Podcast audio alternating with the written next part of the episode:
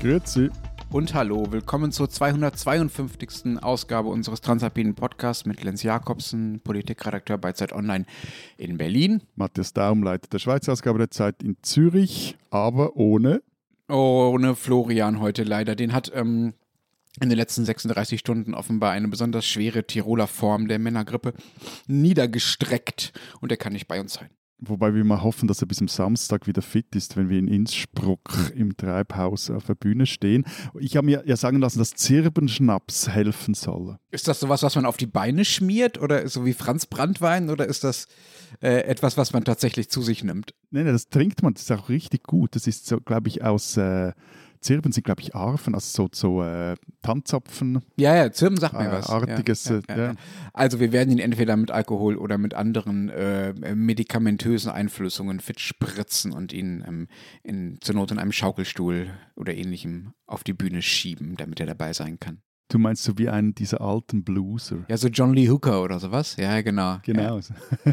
Das ist eigentlich, eigentlich ist er der, ist das ein geistiger Ist-Zustand. Wir ja. spielen ja im Treibhaus. So, diese Folge müssen wir noch ohne ihn auskommen und auch noch äh, ohne uns live und direkt zu sehen und ohne Publikum. Also, Matthias, unsere zwei Themen äh, diese Woche. Wir wollen reden über eine Forderung, die äh, die letzte Generation in Deutschland zuletzt wieder äh, bekannt gemacht hat, nämlich einen Gesellschaftsrat äh, und die Frage, was solche gelosten Gremien bringen und ob man äh, sich demokratisch was Neues einfallen lassen muss, um äh, die Klimakrise zu bekämpfen. Und wir wollen ähm, darüber reden, dass am kommenden Sonntag, also am Tag nach unserem Auftritt, wenn ich das richtig sehe, Muttertag ist in unseren Ländern, wo das eigentlich herkommt und was es überhaupt sonst so für besondere Feiertage in unseren Ländern gibt. Das ist unser zweites Thema und wir sind erreichbar per Mail unter alpin.zeit.de und per Sprachnachricht an die Nummer, die unten drunter in den Shownotes steht.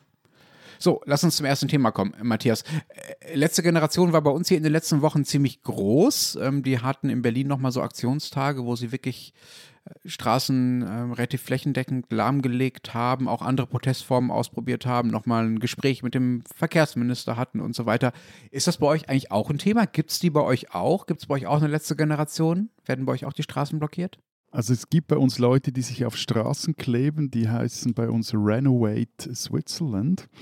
Und die haben am Ostern unter anderem zum Beispiel den Osterverkehr am Gotthard blockiert, also quasi das Hochamt des hypermobilen Gegenwartsmenschen gestört. Moment, Moment, aber Ostern, Gotthard, da ist doch wahrscheinlich sowieso immer Stau, oder? Ehrlich gesagt, das habe ich mir auch gedacht, als ich die Nachrichten gelesen habe. Aber wurscht, also ja, auch hier wird geklebt und auch hier finden das die meisten, die nicht kleben, nur so mäßig lustig. Aber scheint sich trotzdem für mich scheint es etwas entspannter abzulaufen bei euch und vor allem weniger mit so, so, so Brücken noch in die Politik. Also die haben sich jetzt nicht mit dem Verkehrsminister Albert Rösti getroffen. Und klar, immer wieder mal dreht eine Autofahrerin durch oder ein LKW-Chauffeur, weil er sich nervt über eine solche Aktion, weil er dann noch er oder sie noch länger im Stau steht. Und auch die Boulevardmedien, die, die, die berichten da ausführlichst darüber.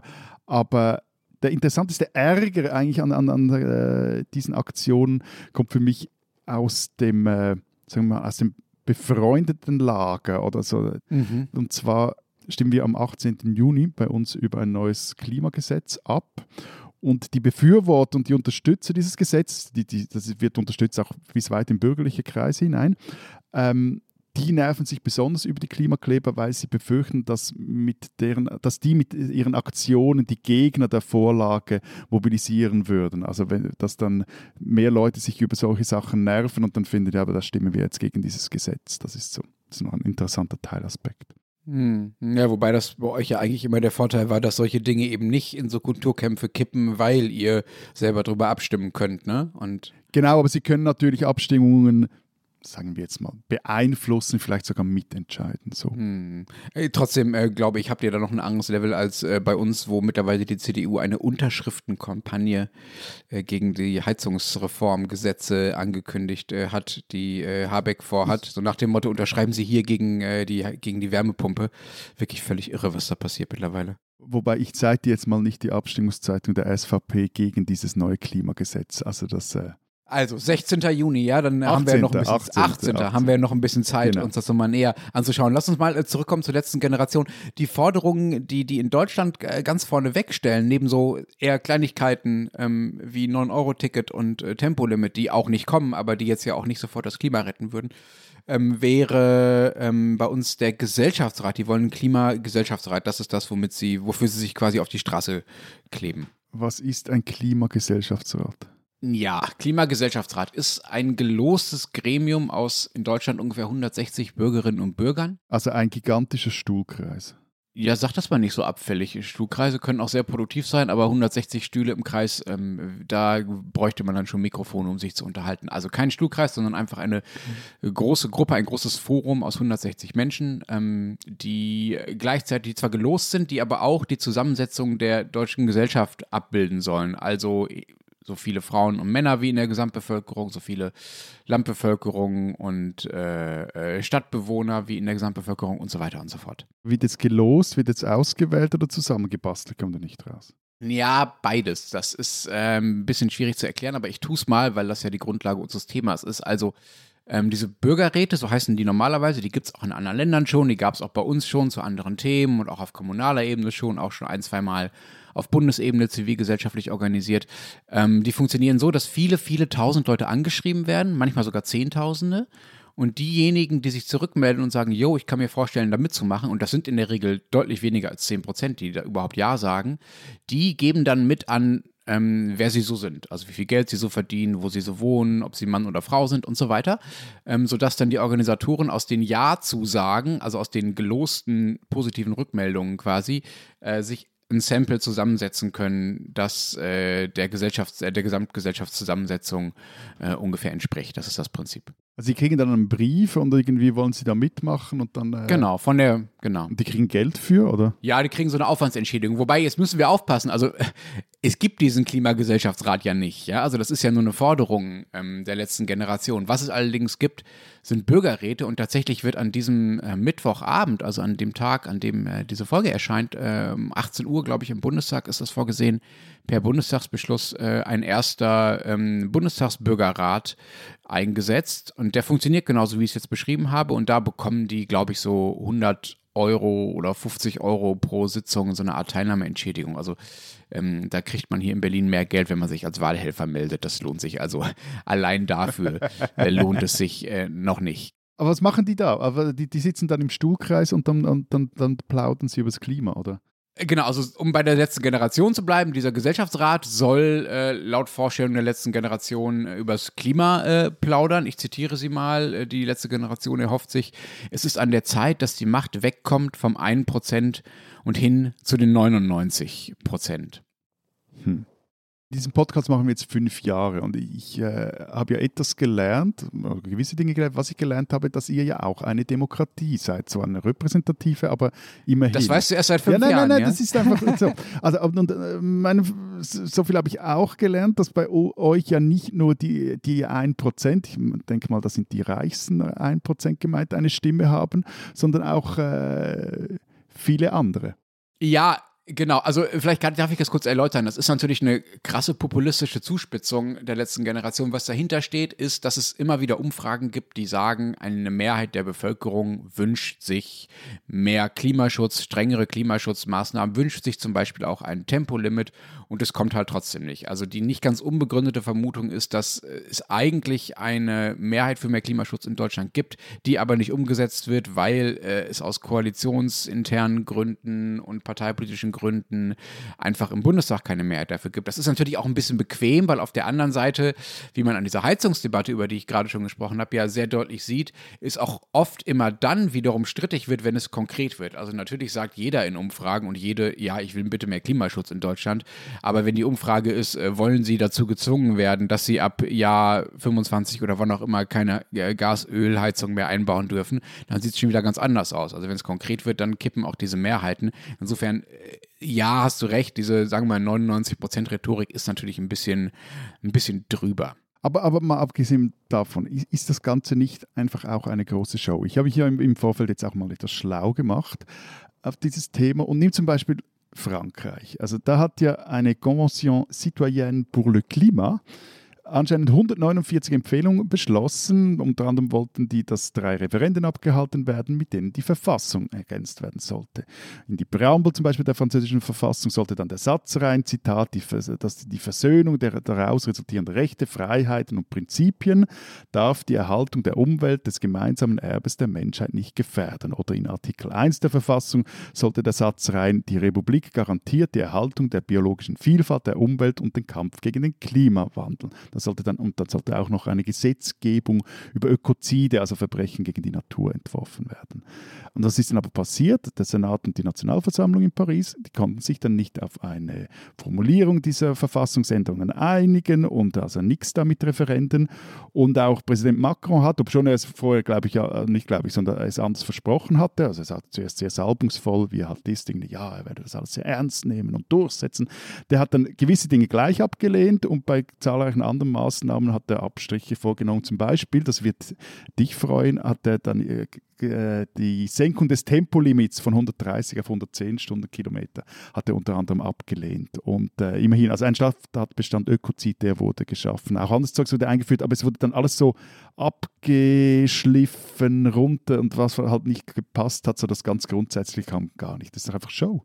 Also, ich muss ja gestehen, ich habe dieses Thema so ein bisschen äh, in diese Sendung reingeschmuggelt, weil es mein absolutes Nerd-Lieblingsthema ist. Ich beschäftige mich seit Jahren, äh, viele, viele, viele, viele, viele Tage, Wochen, Monate mit diesem Bürgerratsthemen. Insofern musst du mich sehr, sehr bremsen, äh, sonst überziehen wir heute äh, fünf Stunden. Aber dieses französische Beispiel, was du genannt hast mit dem Klimabürgerrat, das ist sehr speziell. Ne? Erstens, weil dort der Präsident so mächtig ist, dass er halt einfach mal sagen kann, nö, mache ich nicht, wie bei deinem Tempolimit-Beispiel. Ne? Ja, ja, ja, ja. Kann, da, kann ja, da kann ja auch bei anderen Dingen, wie jetzt bei der Rentenreform, einfach genau. sagen, will ich jetzt so und das haue ich durch. Nur in diesem Fall war es ja nicht nur Macron, also der Präsident, der nö, mache mach ich nicht gesagt hat, sondern auch das Parlament. Und das könnte es ja auch bei euch. Ja, das stimmt es ist ein bisschen schwierig, ähm, diesen Bürgerrat quasi so zwickmühlenmäßig von beiden Seiten in die Zange zu nehmen. Ne? Auf der einen Seite zu sagen, schau mal, was die beschlossen haben, das wird gar nicht übernommen und das Parlament hat dann doch anders entschieden, ist also alles nur eine Quatschbude und eine Showveranstaltung.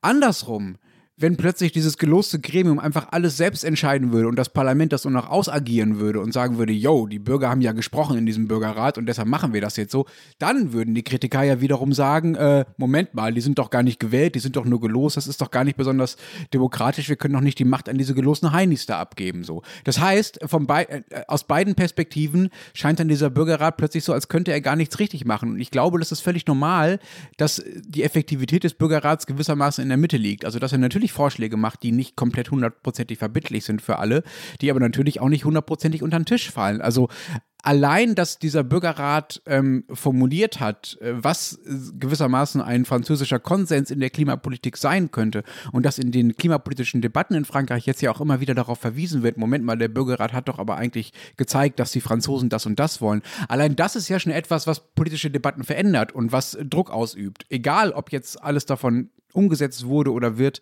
äh, was sie beschlossen haben. Also ähm, da können die Politiker jetzt einfach nicht mehr sagen und die Politikerinnen, nee, die Franzosen, die wollen das alles eh nicht. Das ist auch schon ein kleiner Erfolg. Und Dazu kommt, dass es in anderen Ländern ja auch noch viel erfolgreichere Bürgerräte gibt. Also in Irland wurden Bürgerräte beispielsweise mit den Abstimmungen darüber kombiniert, ob überhaupt Schwangerschaftsabbrüche äh, erlaubt sein sollten und ob gleichgeschlechtliche Ehen erlaubt sein sollten. Und das war sehr erfolgreich. Also da gab es erfolgreiche Bürgerratsdebatten und auch entsprechende Referenten äh, mit relativ deutlichen, ähm, aber ähm, für Irland vielleicht nicht unbedingt zu erwartenden Ergebnissen. Das hat also offenbar was gebracht. Es gibt auch Regionen, zum Beispiel in Ostbelgien, äh, wo so Bürgerräte mittlerweile so eine Art zwei, dauerhafte zweite Kammer geworden sind. Also äh, das Frankreich-Beispiel ist vielleicht insofern das passendste, weil es auch um Klima ging, aber es ist, sagen wir, nicht das, an dem man am allerbesten sehen kann, was Bürgerräte, wenn sie gut gemacht sind, äh, bringen können. Also ich hänge jetzt mal etwas den arroganten Schweizer raus. Und der, der arrogante Schweizer... Na, das ist ja ganz was gell, Neues. Der, der arrogante Schweizer, der versteht ja, dass man in Ländern wie Frankreich oder auch Deutschland, wenngleich hier völlig anders politisch strukturiert seid, so ein Bedürfnis nach solchen Versammlungen hat. Und ich sehe auch, dass sich Organisationen wie die letzte Generation davon etwas erhoffen. Also mal ganz abgesehen davon, dass man zum Beispiel in Belgien halt Hängerinnen nach irgendwelchen Mitteln greift und sucht, mit denen man zu irgendwelchen Entscheiden kommt. Hauptsache mehr, nee, Moment, Moment, Hauptsache nicht, mit, das ist nicht nationale Ebene. Hauptsache man mit war irgendwann mal regiert, weil äh, Belgien hat ja teilweise monatelang keine Regierung. Aber, ja, aber nicht in den Regionen, mein Schatz. Ich sage ja, ich, ich, bin der arrogante Schweizer. Jetzt lass, lass kurz den arroganten Schweizer aus mir rauslassen. Also, aber der arrogante Schweizer würde jetzt einfach auch sagen, führt doch einfach die, die direkte Demokratie ein und gut ist. Also eben, wie vorhin gesagt, in der Klimafrage stimmen wir jetzt zum zweiten Mal über ein Gesetz ab. Das erste wurde abgelehnt, nun wird ein zweiter Anlauf genommen. Mal schauen, ob das dieses Mal klappt. Und genau solche Gesetze, die dann vors Volk kommen, die müssen, also da, da muss ja die Politik auch antizipieren, was ist mehrheitsfähig. Und anscheinend waren jetzt, ohne jetzt in die Details zu gehen, im ersten Anlauf gewisse Dinge nicht mehrheitsfähig. Interessanterweise sind das auch so Dinge wie das äh, Umlagen der Abgaben, die Leute nicht so cool finden. Politiker finden die eher cool, also weil es besser denn so. Und jetzt wird ein zweiter Versuch gemacht. Mal schauen. Ja, 18. Juni. Äh, nimm nicht alles vorweg, reden wir noch drüber. Aber was ich an dem Punkt, äh, lieber arroganter Schweizer, äh, spannend finde, ist, ähm, dass ich eigentlich glaube, dass du, äh, ich sage es ungern, aber dass du damit eigentlich recht hast. Also natürlich ähm, haben wir schon oft drüber geredet, kann man nicht einfach die Schweizer äh, Demokratie in ihrer jetzigen Form äh, in Deutschland äh, von 0 auf 100 einführen, auch in sonst keinem Land. Das ist alles äh, anthropologisch und soziologisch gelernt und, ne, und so weiter und so fort und hat was mit politischer Kultur zu tun. Aber was schon auffällig ist, dass diese Bürgerräte gerade das sind, worauf sich alle einigen können. Ich habe ja schon erzählt, am heutigen Mittwochabend wird dieser äh, Bundestagsbürgerrat eingesetzt zum Thema Ernährung. Ähm, und das Besondere an diesen Bürgerräten ist ja, dass es quasi äh, kontrollierte demokratische Settings sind. Also da sind dann Experten dabei, Moderatoren. Ne? Das ist was völlig anderes, als die Leute einfach direkt abstimmen zu lassen. Die Leute werden gelost, in einen Raum gesetzt, äh, dürfen sich da melden und ab und zu mal was sagen und am Ende basteln sie alle an einem sehr, sehr langen äh, sogenannten Bürgergutachten, das dann äh, sich die Parlamentarier hoffentlich mal durchlesen oder auch nicht. Das ist natürlich, und da hast du natürlich recht, im Vergleich zu direktdemokratischen Abstimmungen, wie ihr sie habt, wahnsinnig harmlos. Und das perfide, finde ich, mittlerweile ist, dass das eine gegen das andere ausgespielt wird. Es gab noch vor einigen Jahren, Jahrzehnten in Deutschland mehrere Parteien, unter anderem die SPD und vor allen Dingen die Grünen, die, äh, die Forderung nach bundesweiten Volksabstimmungen, was ja zumindest in eine ähnliche Richtung geht wie das, was ihr habt, im Grundsatzprogramm hatten, das haben sie vor zwei Jahren rausgekegelt. Und zwar mit dem Verweis auf Bürgerräte. Wir haben ja jetzt die Bürgerräte und das ist irgendwie netter, weil da können uns ja so gefährliche Dinge wie der Brexit nicht passieren. Ja? Als wenn der Brexit etwas wäre, was eine direkte Folge äh, von vernünftiger, direkter Demokratie gewesen wäre. Das hatte ganz andere Gründe. Also das ist wirklich völlig irre, dass äh, Politiker und Politikerinnen jetzt so tun, als sei diese Partizipationsbonbons dem, dem man dem Volk da so hinwirft mit diesen Bürgerräten. Und wenn ihr Glück habt, werdet ihr gelost und dann könnt ihr ein bisschen mitreden und dann schauen wir uns mal an, was ihr da so Nettes besprochen habt. Und ihr lernt dann auch mal, wie kompliziert Politik eigentlich ist, dass diese Partizipationsbonbons quasi den eigentlichen Weg zu mehr Mitsprache eher ausbremsen, als ihn zu beschleunigen. So. Jetzt wollte ich eigentlich gleich beginnen mit, äh, äh, mit meinem Rant gegen diese Partizipationssimulation und dieses Halbschwangersein, dieses Demokratische. Aber da jetzt hast du mir alle Argumente vorweg. Ja, genommen. man kann das natürlich auch umdrehen und sagen, Deutschland ist für alles andere nicht bereit. Ne? Also das wird einfach gerade keinen bundesweiten Volksentscheid geben. Diese sozusagen diese Schocks mit äh, Brexit, äh, auch wenn das was völlig anderes gelagert war, die sitzen einfach so tief, dass äh, Deutschland einfach gerade keinen Bock darauf hat und dann lieber sowas als gar nicht. Man kann es auch andersrum sehen, klar. Aber da muss ich jetzt ja nicht nochmals draufhauen. Aber ich habe ja dann raus, irgendwann mal herausgefunden, dank dir, dass es ja auch in der Schweiz solche Bürgerräte gibt, vor allem jetzt einen mhm. Bürgerrat gab und der hat sich ja auch mit Ernährung beschäftigt, interessanterweise. Also genau. mit demselben Thema wie bei euch. Und das ging ja wirklich etwas an mir vorbei. Erst dann beim, beim Nachgoogeln des Ganzen habe ich gemerkt, ah, das waren so gewisse Zeitungsartikel, die auf den Resultaten dieses Bürgerrats äh, Ergebnisse gefußt haben. Mhm, und mhm. dann habe ich, und dann fand ich es langsam auch recht lustig, eine verärgerte Interpellation des obersten Bauern der Schweiz gefunden, der den Bundesrat gefragt hat, sind Bürgerinnen und Bürgerräte, immerhin Bürgerinnenräte auch noch genutzt, sind Bürgerinnen und Bürgerräte das neue Parlament? Und äh, es ist eigentlich eben immer so, wenn sich Markus Ritter über etwas ärgert, dann äh, kann ich mich eigentlich aufs Prinzip nicht mehr darüber ärgern, sondern muss es zumindest ein bisschen gut finden. Ja. Da ging es darum, quasi in diesem Ernährungsbürgerrat ging es halt viel auch um Landwirtschaftspolitik und äh, die Ergebnisse widersprachen stark der, der Meinung des äh, mächtigen Bauernverbandes hier. Aber das ist ja total spannend, wie die Ergebnisse dieser Bürgerräte eigentlich eingespeist werden in die fun normalen Funktionsweisen der sonstigen Elemente des politischen Systems. Das ist jetzt äh, relativ abstrakt äh, ausgedrückt für die einfache Erkenntnis, was passiert eigentlich, wenn die Bürgerräte was anderes wollen als zum Beispiel das Parlament oder das Ministerium. Das Problem haben wir jetzt in Deutschland schon absehbar, weil wir einen grünen Landwirtschaftsminister haben, der einiges plant in Sachen so Tierwohlkennzeichnung und Lebensmittelkennzeichnung. Der hat sogar eine Zuckersteuer vorgeschlagen und solche Geschichten. Und gleichzeitig gibt es jetzt diesen Bürgerrat. Was passiert eigentlich, wenn der Bürgerrat sagt, ich finde eine Zuckersteuer total schlecht und der Landwirtschaftsminister sagt, ich finde die total gut. Wer hat denn welche Legitimität und äh, wie spielt man das gegeneinander aus? Das ist eben völlig unklar.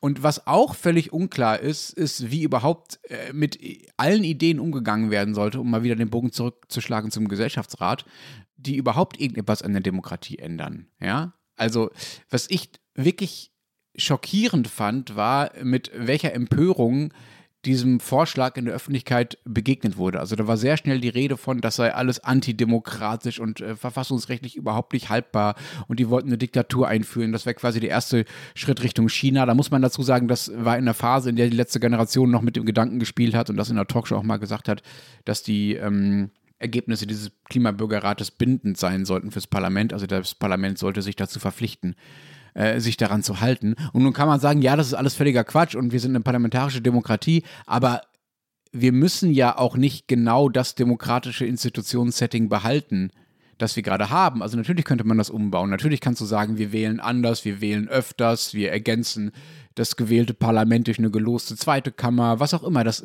dafür gibt es ja historische Beispiele, also auch im antiken Athen wurde wahnsinnig viel gelost äh, für solche Gremien. Ähm, dafür gibt es auch Beispiele in anderen Ländern. Also natürlich kann man Demokratie ändern. Und natürlich nur, weil, im, weil in der Verfassung steht, äh, auf diese und diese Art wählen wir das Parlament und ähm, so und so sieht unser Wahlrecht aus und äh, von, der, von dem geht dann halt alle Macht aus, müssen wir nicht genau diese Form repräsentativer Demokratie bleiben. Und da gibt es in Deutschland so eine so eine Status Quo-Versessenheit im Sinne von, wer die Demokratie ändern will, der, äh, der, der versündigt sich äh, quasi an den ewig geltenden äh, Gesetzen, die ich absolut nicht teile. Also natürlich muss sich auch eine Demokratie verändern dürfen. Aber woran meinst du liegt, dass das so diese Demokratieveränderungsideen bei euch so auf einen paramoralischen Widerstand stoßen? Sehr gute Frage, wäre eine Frage für eine extra Sendung. Ich glaube, der eine Grund ist, dass sich ein großer Teil des äh, sogenannten Verfassungspatriotismus daraus speist, äh, das Institutionssetting, so wie es jetzt gerade ist, auch mit den Parteien und so weiter, irgendwie für richtig zu halten. Dass es in Deutschland vielleicht auch zu Recht eine große äh, Sorge dafür gibt, mehr Bewegung ähm, im politischen System äh, zuzulassen, vielleicht auch mehr direktdemokratische Impulse äh, zuzulassen, dem Volk auch mehr Macht zu geben, äh, weil man damit einfach in der Vergangenheit ähm, dramatisch äh, schlechte Erfahrungen äh, gemacht hat. Also ähm, es gibt da so eine gewisse, ja, äh, so einen gewissen Wunsch, ähm, das nicht zu riskieren, was man in den letzten 70 Jahren ähm, einigermaßen stabil und ja auch auch im West westeuropäischen Vergleich ja durchaus auch vorbildlich aufgebaut hat, so und äh, das nicht kaputt zu machen. Und generell, also gibt es so eine Argumentationslinie, man darf nicht das System umbauen, um ein bestimmtes politisches Ziel zu erreichen. Also man darf nicht, um die um die Welt zu retten, um es mal ganz dramatisch zu sagen, also um ähm, effektivere Klimapolitik machen zu wollen, darf man nicht am demokratischen System rumbasteln, denn sonst könnte ja auch jemand kommen und sagen, hey, wir ändern jetzt mal die demokratischen Spielregeln um, keine Ahnung, mehr Wirtschaftswachstum zu erreichen oder um alle Ausländer rauszuschmeißen oder was auch immer. Also man darf sozusagen nicht die Regeln ändern aus inhaltlichen Gründen. Und das, da ist natürlich was dran, aber die Klimabedrohung ist ja nun auch nicht äh, ein Problem wie jedes andere oder ein Themenfeld wie jedes andere. Also die Klimabedrohung an sich würde ja auch schon mit Freiheitseinschränkungen einhergehen, so oder so. Aber es, es gibt ja noch ein, ein grundsätzlicher Punkt. Also man kann ja das System auch ändern, des Systemänderns willen. Also weil man findet, man will jetzt da auf ganz verschiedenen Ebenen mehr Mitsprache und sei es dann halt für mehr Wirtschaftswachstum oder für äh, mhm. höheres Tempolimit oder kein Tempolimit oder was auch immer. Also das ist so etwas, eine, eine, eine komische, finde ich etwas, ja. Genau, aber die Idee, also die deutsche Wahrnehmung ist, glaube ich, ähm, oh Gott, oh Gott, es wählen eh schon so viele Leute AfD und es gibt so viele Nichtwähler und so viele, die irgendwie äh, die politischen Eliten doof finden. Wenn wir denen jetzt noch mehr Macht geben, dann geht alles noch viel kaputter, äh, weil sie ja dann noch mehr zu sagen haben wenn sie noch öfter mitstimmen dürfen. Das klingt dann fast so etwas wie der Punkt, für den ich eigentlich Bürgerräte in der Schweiz, wenn ich mir das so überlege, eigentlich interessant fände, nämlich dass sich damit auch ein, ein, das größte Demokratiedefizit vielleicht äh, etwas lindern ließe, unter dem wir hierzulande leiden. Was ist euer größtes Demokratiedefizit? Du warst doch gerade noch der arrogante Schweizer. Ja, ja, das, gut, das, das, das schließt sich ja nicht aus. Ich bin ja wankelmütig und äh, kann immer wieder mal meine Meinung ändern. Nein, aber äh, die Ausländerinnen und Ausländer können bei uns ja nicht abstimmen.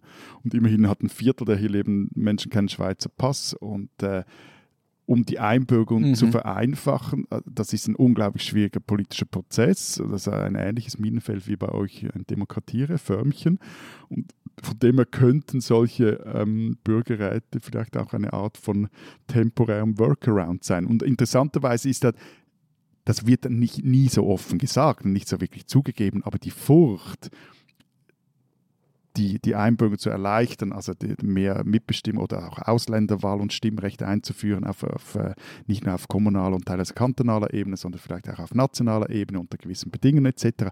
Wenn die, die darunterliegende Furcht ist natürlich schon auch, man will nicht die Macht teilen. Und darum geht es ja auch, auch bei euch. Also es gibt diese, diese Furcht vor, uiuiui, es werden schon so viele AfD, ist ja auch eine Furcht davor, hm, man müsste sich jetzt mal noch auf einer anderen Ebene mit diesen Forderungen, Ideen, äh, Rappelkopf-Dingen äh, auseinandersetzen. Und das bei uns ähnlich mit dem Ausländerinnen- und Ausländerstimm- und Wahlrecht.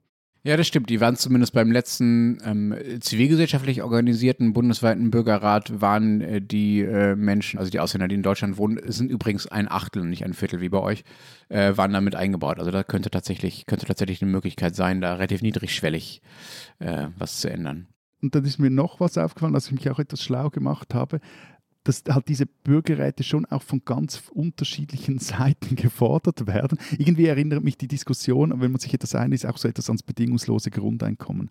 Man will so mit etwas, das so Vorderhand auf den ersten Blick sehr einfach. Also irgendwie die Welt ist kompliziert und dann hat man so dieses Universal-Tool, das man jetzt da braucht, um die Welt irgendwie einfach zu machen, aber am Schluss wird alles nochmals kompliziert. Es gab dann auch bei uns von äh, liberaler, sehr wirtschaftsfreundlicher Seite, von diesen Ökonomen die Idee, so ein Bürgerrat als Gegenpol zu den Politikern zu etablieren, die, Zitat, oftmals bloß Staatsausgaben treibende Partikularinteressen vertreten. Also wie so, also, aber das ist fantastisch, ne? In Deutschland würde kein Ökonom überhaupt nur, also kein liberaler Ökonom, die du jetzt beschrieben hast, überhaupt nur darauf hoffen, in, in, in der Bevölkerung eine, äh, eine Mehrheit auf seiner Seite zu haben. Also das ist schon sehr typisch schweizerisch, äh, dass man glaubt, die Bevölkerung äh, gegen einen Etatismus äh, mobilisieren zu können. Das äh, völlig unvorstellbar hier. Eben, es zeigt, dass ein Bürgerrat könnte auch ein finanzpolitischer Wächterrat sein.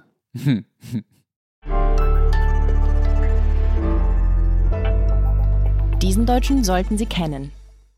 Wer von außen kommt, kann die Dinge oft klarer benennen als die, die selbst darin verstrickt sind.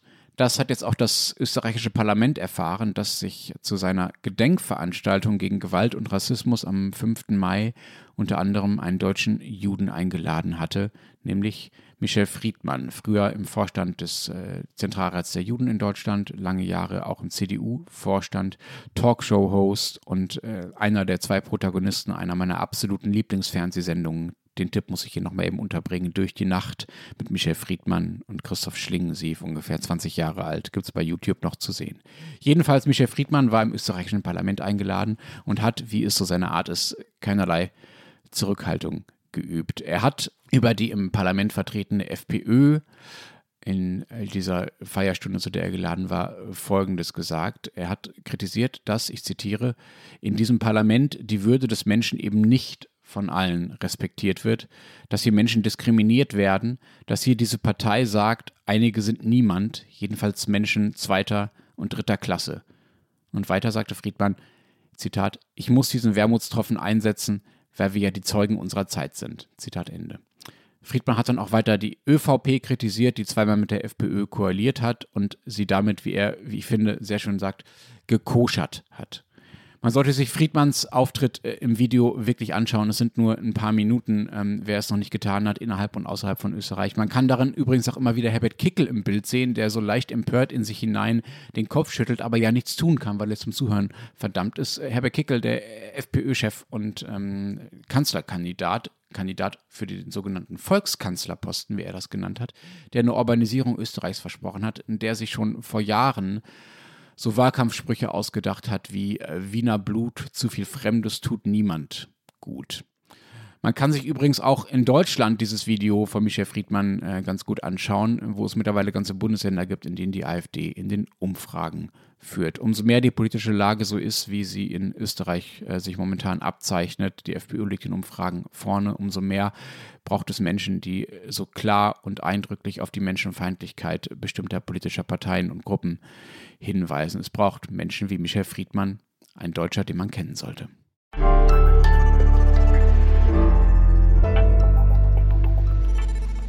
Ich finde ja, aus Blut sollte man in Wien einfach grundsätzlich Blunzen machen und nicht irgendwie Politik betreiben. Lecker, lecker, lecker. Aber hast du schon Blumen gekauft, Lenz? Äh, du meinst, um sie dir, in, äh, um sie dem kranken Florian in Innsbruck auf der Bühne in seinen Schaukelstuhl zu drücken? Der hat schon den Lehnstuhl und ich, dann will ich wenigstens die Blumen. Nein, natürlich nicht, weil am Sonntag nach unserem Auftritt ist Muttertag. Und weißt du, wer den erfunden hat? Im Zweifelsfall immer die Nazis, oder?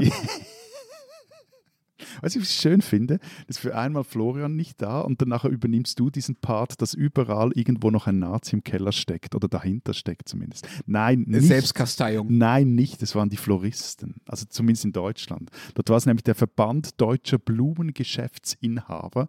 Der sah darin ein gutes Geschäft und ähm, zu Recht und, und hat dann geschafft, dass dieser Anfang des 20. Äh, Jahrhunderts dieser Muttertag durchgeboxt ja. wurde. Ja, wobei die Nazis ihn dann ja schon groß gemacht und politisiert haben. Ne? Sie haben den Muttertag dann übernommen 1933. Gut, der, der ja? Verband Deutscher Blumengeschäftsinhaber ist jetzt nicht als ultrapolitischer Verband bekannt, der, der seinen Feiertag politisieren hätte können. Aber ja, es waren dann die Nazis, die dann gekapert haben. Genau. Und die haben ihn dann zum, ich zitiere, Gedenk- und Ehrentag der deutschen Mütter gemacht. Ich habe äh, noch gestern Abend nochmal zur Vorbereitung ein sehr, sehr tolles Buch äh, geschaut äh, von der Literaturwissenschaftlerin äh, Barbara Finken, Die deutsche Mutter, der lange Schatten eines Mythos, heißt dieses Buch, kann ich sehr empfehlen. Und die äh, erklärt in diesem Buch unter anderem, wie die Mutter damals ins Zentrum der Nazi-Ideologie rückte. Ich zitiere, in einem Staat, dessen erstes Ziel die mit modernster Bio- und Sozialtechnik vorangetriebene Gesundung und Verbesserung des Volkskörpers und die Vervollkommnung des Menschen war, konnte ihre Rolle, also die der Mutter, schwerlich überschätzt werden. Und dann sagt sie weiter, das Duo aus Mutter und Soldatensohn sind das geschichtsmächtige Paar im Nationalsozialismus äh, gewesen. Ich finde, das beschreibt ganz gut, äh, warum der Muttertag, äh, sagen wir, den Nazis sehr geholfen hat, äh, die eigene Ideologie durchzudrücken. Und der Muttertag äh, sollte eben diese Stellung, die die Mutter hatte, haben sollte, ähm, dann zum Ausdruck bringen. Beispiel Muttertag 1939 also äh, kurz vor Kriegsausbruch, kurz vor Kriegsbeginn, wurden gleich drei Millionen Frauen in Deutschland das Ehrenkreuz der deutschen Mutter verliehen. Das ist eine Medaille für, Achtung, halte ich fest, besondere Gebärleistungen. Ah. Ab dem vierten Kind gab es die Auszeichnung in Bronze, ab dem sechsten Kind in Silber und für acht und mehr Kinder gab es die Variante in Gold. Die Auszeichnung erhielt dann auch im Volksmund bald schon den ähm, ja, sehr despektierlichen, aber dann doch irgendwie angemessenen Beinamen, Achtung, Karnickelorden. Kannst du da jetzt noch was draufsetzen, Matthias? na, na, gut. Wobei, also äh, die Schweiz ist ja mit einigen. Ja, wir lachen, aber es ist natürlich ja, wahnsinnig ja, nein, übel, ne? Also. Und, und ich lache und, und, und, schiebe jetzt aber gleich hinten nach, dass die Schweiz ja auch mit ihren Müttern und Frauen äh, nicht immer sehr nett, um es mal etwas euphemistisch auszudrücken, umgegangen ist. Also da wurden uneheliche Kinder den Müttern weggenommen, Mütter und, und Frauen wurden wegen, unverheiratete Frauen wurden wegen unliederlichem Verhalten in irgendwelche Heime oder Institutionen gesteckt und das noch sehr viel länger als nur äh, bis zum Ende des Zweiten Weltkriegs. Also von dem her da hat man sich auch nicht mit Ruhm bekleckert, aber nein, einen Karnickelorden gab es bei uns zum Glück nicht. Aber einen Muttertag hattet ihr schon auch? Ja, ja. Also Oder der, habt ihr? Ja, ja, also der, der Durchbruch, der gelang auch hier dank den hiesigen Floristen und den Konditoren und unterstützt durch die Presse. Aber das war dann erst 1929, zuerst in Genf und dann 1930 in der ganzen Schweiz. Und die NZZ, die, die war da auch zuvorderst mit dabei, fand das eine tolle Idee und die schrieb damals, Zitat, wir können darum nicht genug daran erinnert werden, was wir unserer Mutter verdanken, was wir ihr dafür schulden. Aber das ist dann wieder ähnlich wie in Deutschland. Der- Der, Muttertag, der hat auch so einen pädagogischen Aspekt. Also weil eben auch hierzulande hatte man hatte und hat man ganz klare Vorstellungen davon, was die Rolle und die Aufgabe einer Mutter ist. Und da, dann nochmals die NZZ von 1930, Zitat, es gibt auch Mütter, die sich ihrer Pflicht nicht genügend bewusst, die zu sehr nur Menschen sind mit allen Schwächen und Fehlern. Muss ich diesen Satz mal auf- auf der Zunge äh, zergehen lassen. Es gibt auch Mütter, die sich ihrer Pflicht nicht genügend bewusst, die zu sehr nur Menschen sind mit allen Schwächen und Fehlern. Ohne sich vielleicht davon Rechenschaft zu geben, haben sie sich ihren Kindern gegenüber vergangen und es bedürfte wohl nur eines Hinweises, um sie davon zu überzeugen. Diesen Hinweis bekommen sie nun am Muttertag.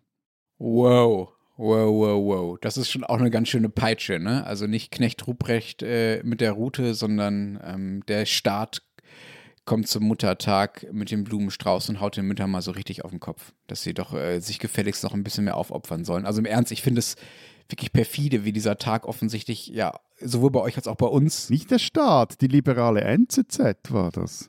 Ja, ich, äh, also eine gewisse Staatsnähe, gerade äh, gerade der liberalen NZZ, kann man, glaube ich, äh, ihr schon unterstellen in, in den Jahrzehnten äh, der Vergangenheit.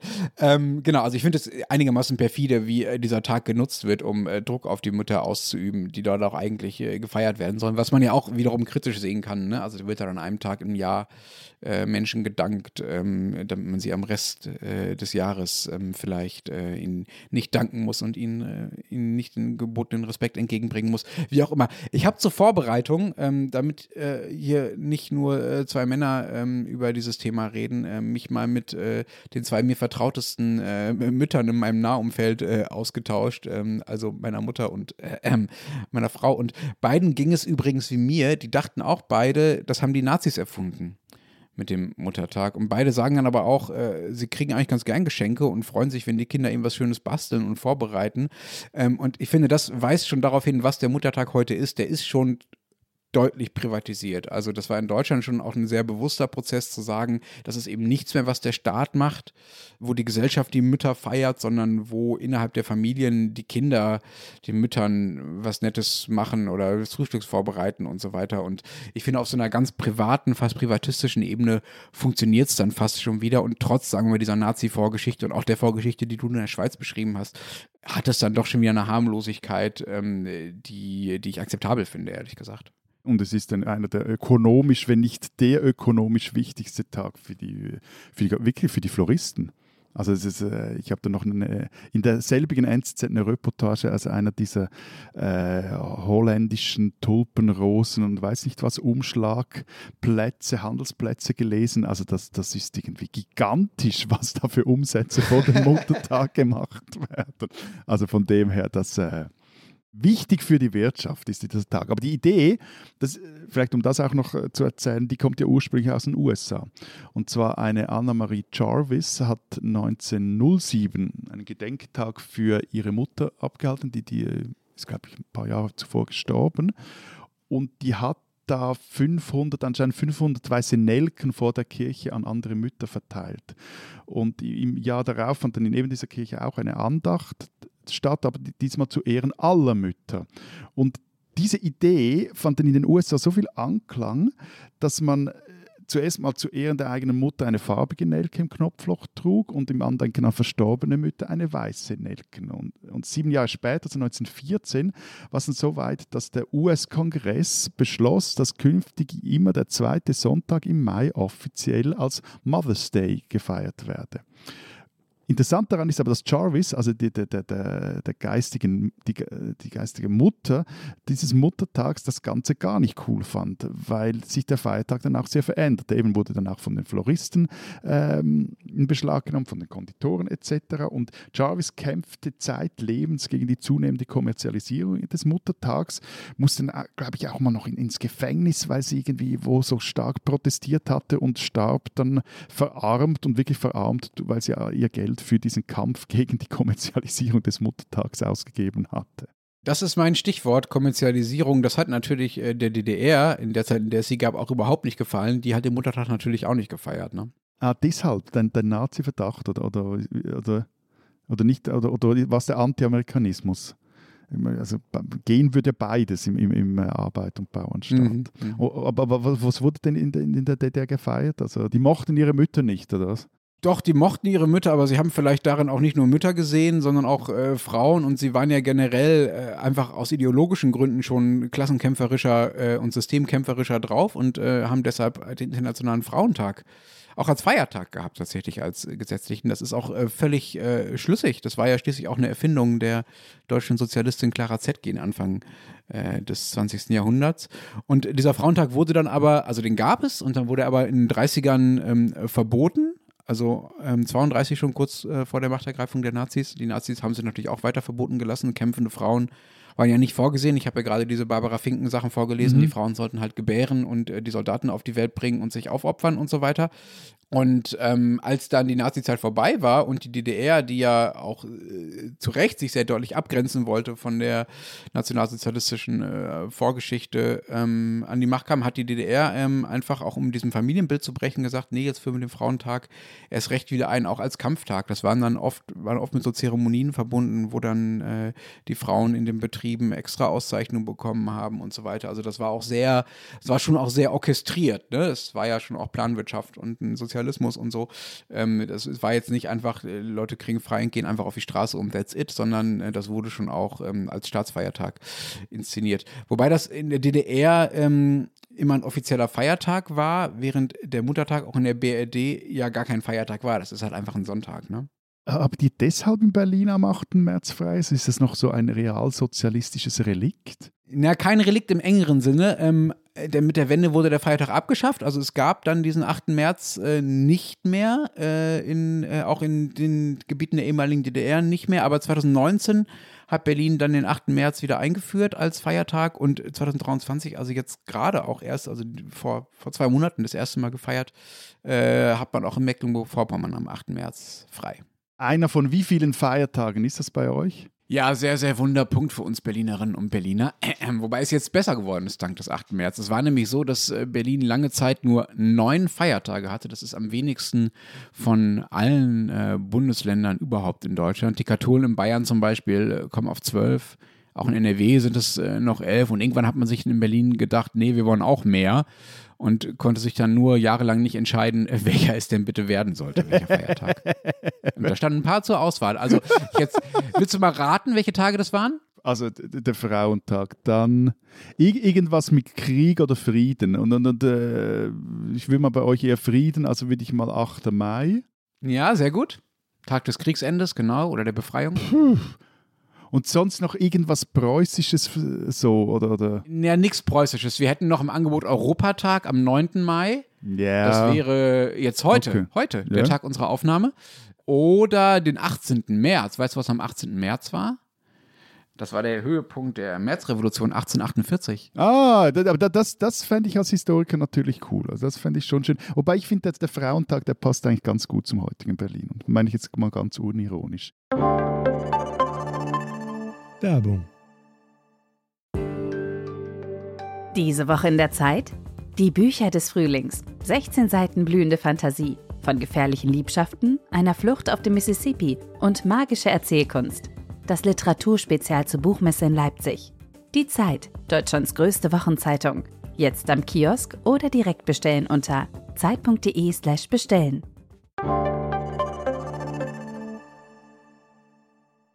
was ich super interessant finde, es waren tatsächlich damals äh, in den Abstimmungen darüber, welcher Tag es denn wird von denen, war es, ähm, war es nicht die Linkspartei, die ja immerhin äh, immer noch Nachfolgepartei der SED war, die gesagt hat, nee, wir wollen damals wie, wir wollen wieder wie damals in der DDR den äh, Frauenkampftag als Feiertag haben, sondern die Linkspartei hat gesagt, wir hätten gerne ähm, den Tag der Befreiung, also den, des Kriegsendes am 8. Mai als Feiertag. Und es war die SPD, die gesagt hat, wir hätten lieber den Frauentag. Ne? Also da passt auch sozusagen dieses realsozialistische Relikt, was du angesprochen hast, das war es dann offenbar nicht. Also da haben sich offenbar die Prioritäten ein bisschen verschoben. Aber, aber weißt du was? Wir beide ja sind im Gegensatz zu unserem männergrippigen Kollegen Florian ihr sowieso ganz arme Hunde.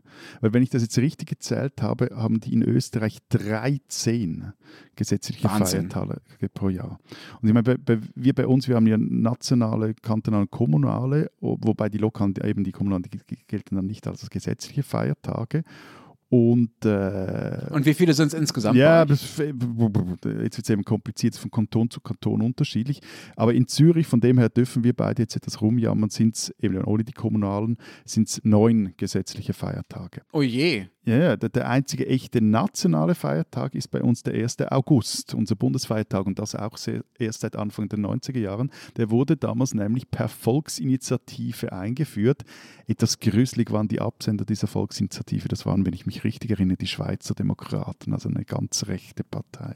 Mhm. Und jeder Kanton kann dann aber neben dem Bundesfeiertag maximal acht Tage im Jahr sogenannte den Sonntagen gleichstellen, also zu einem gesetzlichen Feiertag machen. Dazu aber können die Kantone, eben es ist kompliziert, aber auch noch sogenannte Ruhetage fixieren, das sind eigentlich de facto weitere Feiertage.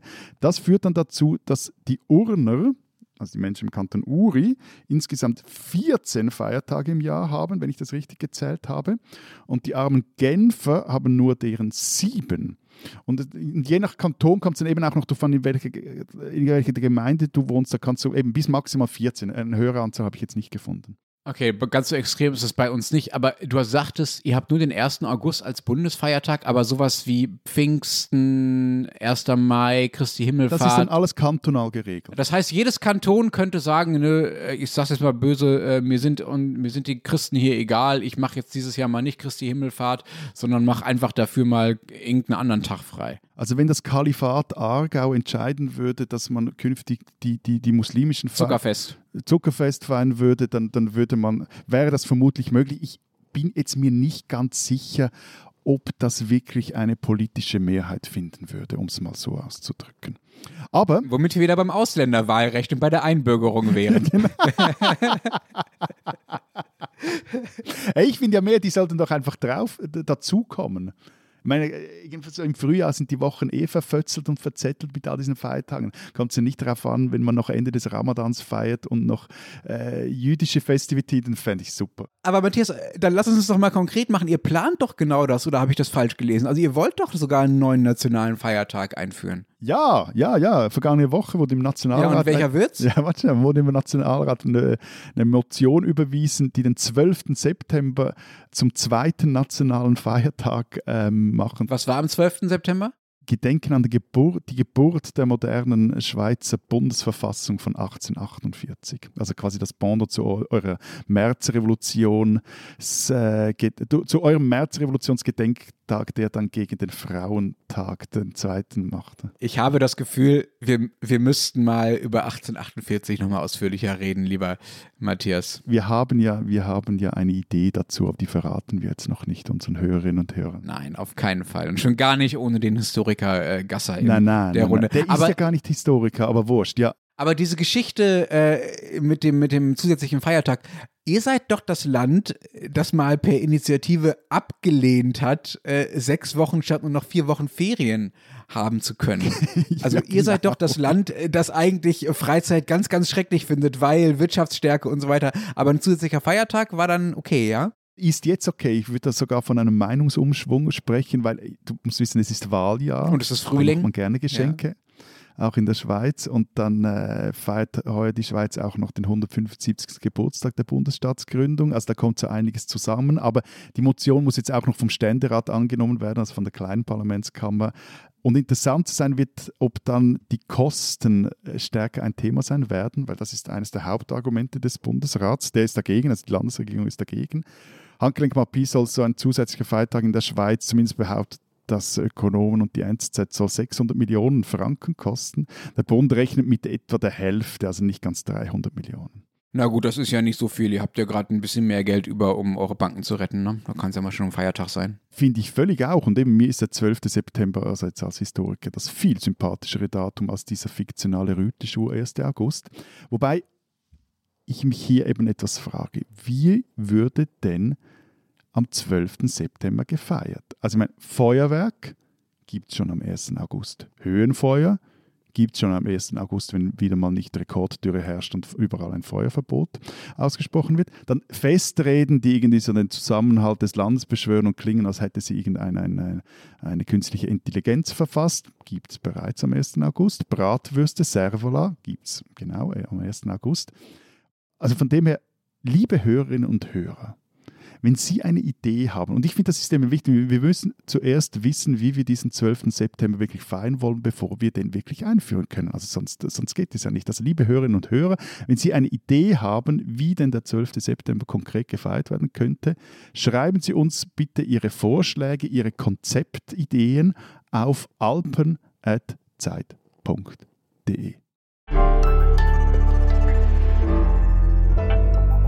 Die spinnen, die Deutschen die deutsche FDP, was soll ich sagen, es ist einfach immer wieder ein Quell großer Freude und bester Politikunterhaltung. Nun hat, so berichtet es die Bildzeitung, wer denn sonst, das Parteipräsidium einen Beschlussentwurf, was immer das auch ist, vorgelegt, in dem es eine sogenannte Brötchentaste auf Parkautomaten einführen will. Also eine Taste, die das Kurzparkieren oder eben wie der Deutsche sagt, das Parken in Innenstädten erlauben und vereinfachen würde. Dadurch, also die FDP soll vor allem älteren Fahrern und Beifahrern der Kurzeinkauf erleichtert werden, zum Beispiel eben in Bäckereien, Brötchen oder auch in Apotheken. Und Vorteile wären für die FDP, das schreibt die Bild, soziale Teilhabe, Attraktivität der Innenstädte sowie Entlastung der Ordnungsämter und Polizei bei Bagatellverstößen jetzt weiß ich wirklich nicht, wo ich jetzt beginnen soll. Also das, das, der Punkt mit den, mit den armen Polizisten und Polizisten und Ordnungsamtsbeamtinnen und Beamten, die dann weniger Knöllchen verteilen müssen, den, den kann ich nachvollziehen, finde ich super, unterschreibe ich. Aber nur schon der ganze technische Aspekt. Also dass jetzt ausgerechnet die selbsternannte Technofortschrittspartei FDP an der teuren Hardware der Mobilitätsinfrastruktur rumbasteln will, das erstaunt mich doch sehr. Also wer braucht heute noch Park- oder Parkierautomaten? Das erledigt der liberale Wähler, die liberale Wählerin doch per Klick auf dem Handy. Und wie kommt man die, auf die Idee, das Kurzparkieren als Zitat soziale Teilhabe zu bezeichnen? Also wer, wer fit genug ist zum Autofahren, der kann doch auch ein paar Schritte zu Fuß gehen. Also tut übrigens auch im äh, hohen Alter gut, Bewegung äh, etc. pp. Und was Parkplätze zur Attraktivität der Innenstädte beitragen, ganz ehrlich, das hat sich jetzt mir noch nie so richtig erschlossen. Zumal ein Brötchen Weckli Gipfeli, also Last Time I Checked, sich durchaus in einer einfachen Tüte, in einem Säckli transportieren lassen und keinen ganzen Kofferraum füllen. Also man misst ein, ein Vielfraß wie ich. Aber so oder so. Deutschland streitet sich also nun bald über Brötchentasten und ich bin entspannt auf die ersten Designentwürfe dieser neuen Parkierautomaten-Dingen made in der Land der Ingenieure. Und in der Zwischenzeit gibt es eigentlich nur etwas zu sagen. Liebe Deutsche, liebe FDP, ihr spinnt.